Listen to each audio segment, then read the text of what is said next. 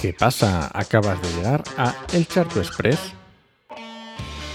un podcast de opinión sobre medio ambiente. Soy Enoch Martínez, ambientólogo y profesional de medio ambiente, y hoy voy a opinar sobre el proyecto Castor. Tal vez te haya llegado que Florentino Pérez tiene que devolver 210 millones de euros por el proyecto Castor, pero estoy al 95% seguro de que no te has enterado de lo que ha pasado. ¿Y qué ha pasado en estos 10 años que llegamos desde, desde que se cerró? Entre otras cosas porque he leído artículos de prensa generalista donde te aseguro que el periodista no sabía tampoco lo que realmente había pasado, aunque intentara disimularlo. Así que vamos al lío, voy a intentarlo. Lo primero, el proyecto Castor fue un proyecto de ingeniería para la construcción de parte del gobierno de España de un depósito de gas natural sumergido en un antiguo campo petrolífero en las aguas territoriales del mar Mediterráneo frente a las costas de Castellón y Tarragona. Simplificando mucho, aprovechas huecos dejados por el petróleo para almacenar gas. Ya está. Fue aprobado por el gobierno de Zapatero en 2008 y en abril de 2012 cuando estaba empezando las pruebas de llenado, empezaron los microterremotos.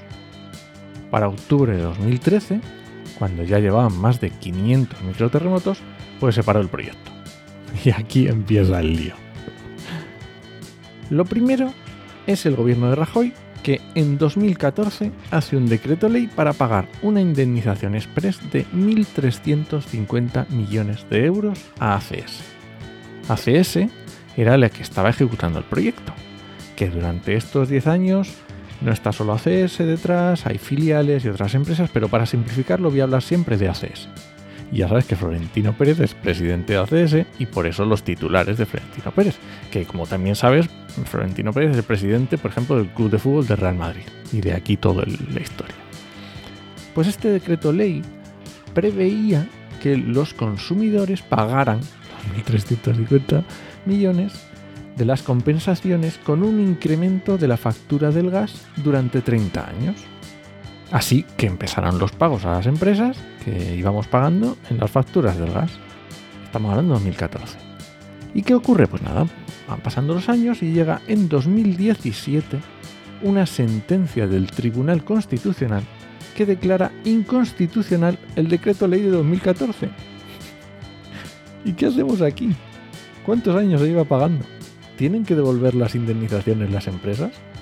Pues en 2018 el Tribunal Supremo dijo que si el decreto ley era nulo, había que devolver a los consumidores el incremento que estaban pagando en sus facturas. Ya está.